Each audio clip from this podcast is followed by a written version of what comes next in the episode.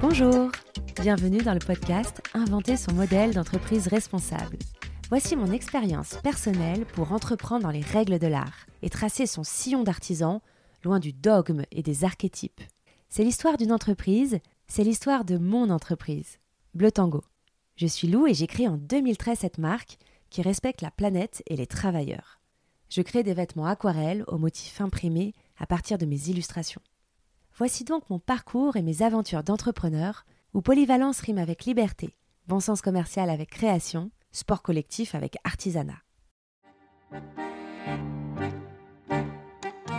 Depuis que j'ai créé Bleu Tango, j'ai beaucoup tâtonné. Parce que ça prend du temps de comprendre ce qu'on fait, pourquoi on le fait différemment des autres, pourquoi notre mauvais goût est tout à fait unique et comment en parler. Voici le deuxième rendez-vous thématique de ce podcast, centré sur l'ADN de marque. Une marque de mode doit avoir un ADN affirmé et unique pour se démarquer des autres. Dans la jungle de produits qui existent, qu'est-ce qui fait vraiment la différence pour le vôtre et vous extrait de votre univers concurrentiel Votre ADN de marque ou identité de marque? Quand j'ai créé la marque, je dessinais un style qui n'était pas le mien. Parce que j'avais l'illusion en créant la marque que j'allais habiller les autres. C'était vraiment mon projet. Habiller ma mère et ma sœur. Et puis, à un moment, j'ai compris que c'est moi que je devais habiller et que c'est ça qui allait intéresser les autres que ma mère et ma sœur, euh, mes clientes, voulaient que je leur propose un style, mon style. J'ai appris petit à petit à faire un style plus sexy, plus féminin, moins coupe japonaise, un truc qui me ressemblait plus quoi. Et d'un coup, ça a commencé à intéresser les autres. J'ai mis du temps donc à identifier ma mission. À quoi je servais précisément de façon spécifique et détaillée Quelle est ma promesse? Elle doit évidemment être sincère et correspondre intrinsèquement à mon projet. Vous avez créé une marque pour rendre un service, résoudre un problème peut-être? Chez Bleu Tango, moi je crée des vêtements aquarelles pour mettre de la couleur et de l'art dans la garde-robe des femmes, en leur proposant un style plutôt très féminin, qu'elles soient belles, remarquables, sexy, avec beaucoup d'allure, loin des basiques. Ma mission, je l'ai compris aussi, c'est partager avec mes clients de l'imagination et la culture joyeuse que j'aime. Dans les piliers de la marque, petit à petit, j'ai intégré de plus en plus de littérature et de cinéma en fait, j'ai fini par assumer mon côté Hermione Granger. Avec les foulards à lire, par exemple, ou les étiquettes de mes vêtements qui sont cinéphiles et littéraires, ou les univers que je déploie dans mes motifs. Un point essentiel de l'ADN d'une marque, en effet, ce sont ses valeurs. Quelles sont mes valeurs, les piliers de ma marque? Et attention, hein, ça suffit pas de répondre éco-responsable ou made in France. Si votre entreprise est éco-responsable, c'est une caractéristique, pas une valeur. Parce qu'il y a de plus en plus de marques éco-responsables, et tant mieux. Donc c'est pas ça qui vous différencie. H&M et Zara expliquent pourquoi ils sont éco-responsables. Sur leur site, dans leur pub, c'est vous dire. Je vois beaucoup de jeunes marques baser toute leur communication, leur stratégie, leur identité sur le fait qu'ils sont éco-responsables. Ça ne distingue pas ce qu'ils apportent de différent de leurs concurrents. J'attire votre attention sur deux choses. D'abord, toutes les entreprises sont amenées à communiquer sur le respect de la planète et des travailleurs, et elles sont appelées à terme à le devenir vraiment ce mouvement ne s'arrêtera pas. Donc si vous avez basé votre différenciation uniquement sur votre éco-responsabilité, vous serez rapidement noyé euh, dans la masse. Et deuxièmement, si vous avez créé une entreprise en 2013 ou en 2020 sans intégrer comme une donnée basique et évidente l'éco-responsabilité, vous vous trompez d'époque. Je me demande toujours, les gens qui ont créé des projets où ça n'a pas été envisagé euh, dans les années 2010-2020, euh, je me demande d'où ils viennent, des années 50 ou de la planète Mars donc, on parle bien des valeurs de l'entreprise et pas de ses caractéristiques. Je vous conseille d'en cerner trois fondamentales pour vous. Chez Bleu Tango, le premier pilier, c'est le bonheur de porter une œuvre d'art sur soi avec nos vêtements aquarelles. Ensuite, on habille les femmes de tout âge, morphologie et style, avec notre prêt-à-porter, notre sur-mesure au prix du prêt-à-porter. Et notre pilier le plus essentiel, celui qui compte le plus pour moi, c'est le bonheur de partager une culture détonnante donc, Hermione Granger en force. Tout ça en créant des vêtements durables et éco-responsables, bien sûr. Ça a été le même processus pour mon message et sa communication. Au début, j'avais peur de m'exposer. En fait, je trouvais ça ridicule. J'avais pas créé une marque pour me mettre en avant, euh, mais pour exercer mon métier d'artisan. Et je répondais toujours ça à ceux qui me disaient euh, Ce serait bien qu'on te voit plus. J'ai fini par comprendre que c'était pas l'exhibition, mais que mon entreprise c'était moi et que donc ça servait à rien de jouer à cache-cache. Ça ne faisait que brouiller l'ADN, retarder l'alignement de la marque. Quand je dis incarner sa marque, j'ai compris que tout le monde a envie de savoir qui il y a derrière une marque, de vous rencontrer, de vous voir en vidéo, de vous voir expliquer vos choix, votre façon de faire, vos inspirations et vos valeurs. pouvoir mesurer toute votre passion et votre enthousiasme pour votre entreprise et votre sincérité. J'ai eu beaucoup de mal à passer ce cap de l'incarnation. J'avais pas du tout envie d'apparaître en vidéo ou en photo sur le site internet ou les réseaux sociaux. J'avais pas créé une marque pour ça. Et c'était quelque chose qui me posait vraiment problème. Le déclic est venu du confinement. D'un coup, j'étais extrêmement frustrée de ne pas pouvoir être en contact avec mes clientes avec la boutique fermée. Et moi qui privilégie toujours les contacts en direct, eh ben j'ai dû accepter de recréer du lien par la vidéo et les réseaux sociaux. Je me suis donc mise à faire des vidéos, à me montrer en photo, et les retours ont été formidables, hyper chaleureux, super bienveillants. Ça m'a conforté dans l'idée d'apparaître un peu plus derrière la marque. C'est donc une question de sincérité, que finalement tout finit par être toi, te ressembler. Par exemple, au début de Bleu Tango, je me cachais derrière une communication très pastel, très raisonnable, et vers la quatrième année, j'ai commencé à repenser le ton. Il est devenu au fur et à mesure plus drôle, plus incisif, plus insolent, plus vindicatif aussi, plus moi. D'un coup, mes newsletters sont devenues plus intéressantes, plus originales. Pareil pour les légendes de mes posts Instagram. Un point important pour mon identité de marque, c'est mon message et sa communication. Mon message doit être très clair. Je dois pouvoir expliquer super rapidement à mon client ma mission. Il doit comprendre clairement quel problème je résous pour lui et pourquoi mon service ou mon produit est unique. Et je dois être capable d'expliquer ça rapidement, par écrit, à l'oral ou visuellement. C'est mon pitch, comme disent les marketeurs. C'est important de comprendre petit à petit pourquoi je fais quelque chose de différent et du coup comment en parler différemment. Faut en parler avec justesse, avec le bon ton au bon endroit, avec les bons visuels adaptés à ma clientèle pour coller à mon ADN. Toute la stratégie de communication de ma marque s'appuie sur cette identité de marque pour la traduire visuellement et marketingement.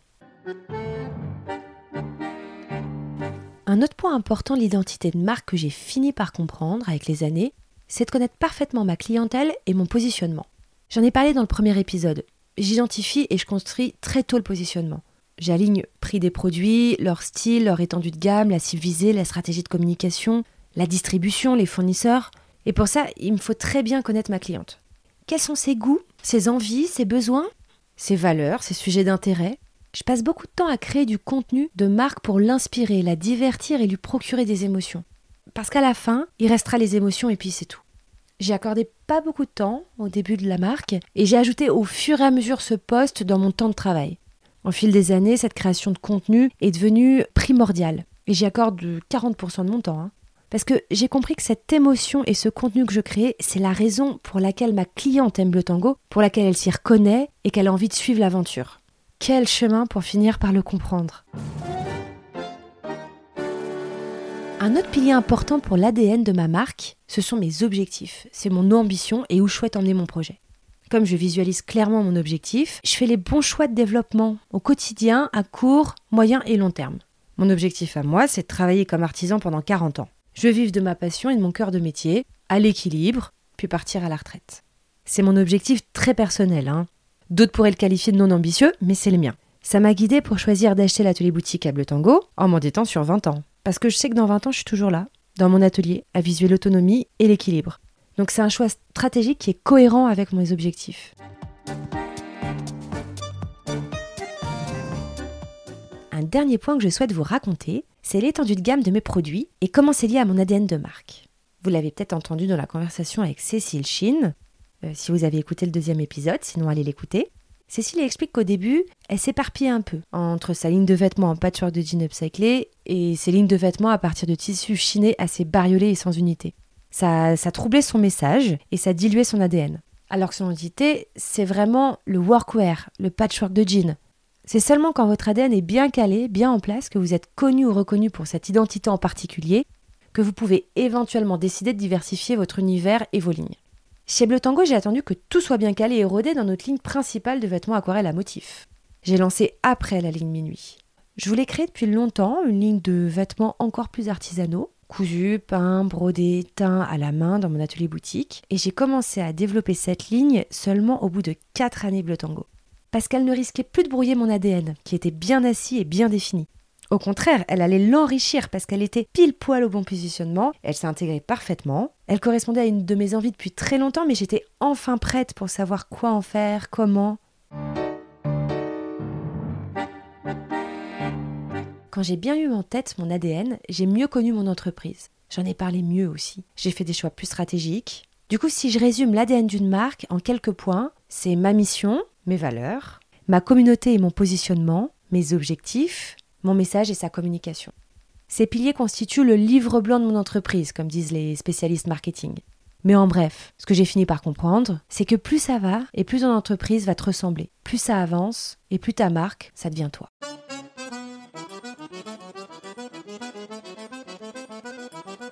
Et maintenant, c'est le moment Blue Mood, le billet d'humeur Bleu Tango. J'ai quelques remarques complètement subjectives à ajouter sur l'ADN d'une marque. Ces remarques n'engagent bien sûr que moi. J'ai une série de questions. Faut-il créer des basiques? Je vois plein de marques éco-responsables se créer avec l'éternel, le sempiternel. On va créer des basiques, mais éco-responsables.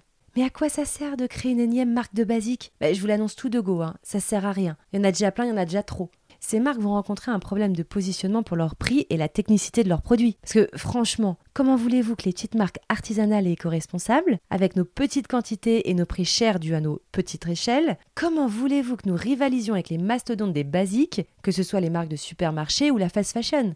Et ils auront toujours plus de détails et de finition que nous, à des prix toujours plus bas. Et puisqu'ils en produisent 10 000, eux, de leurs mini-jupes, ou de leurs t-shirts, ou de leurs jeans basiques, non, la valeur ajoutée de notre artisanat, c'est l'originalité, la créativité, le style que nous inventons. Bref, un métier. Et c'est pas le même que ces faiseurs de basique.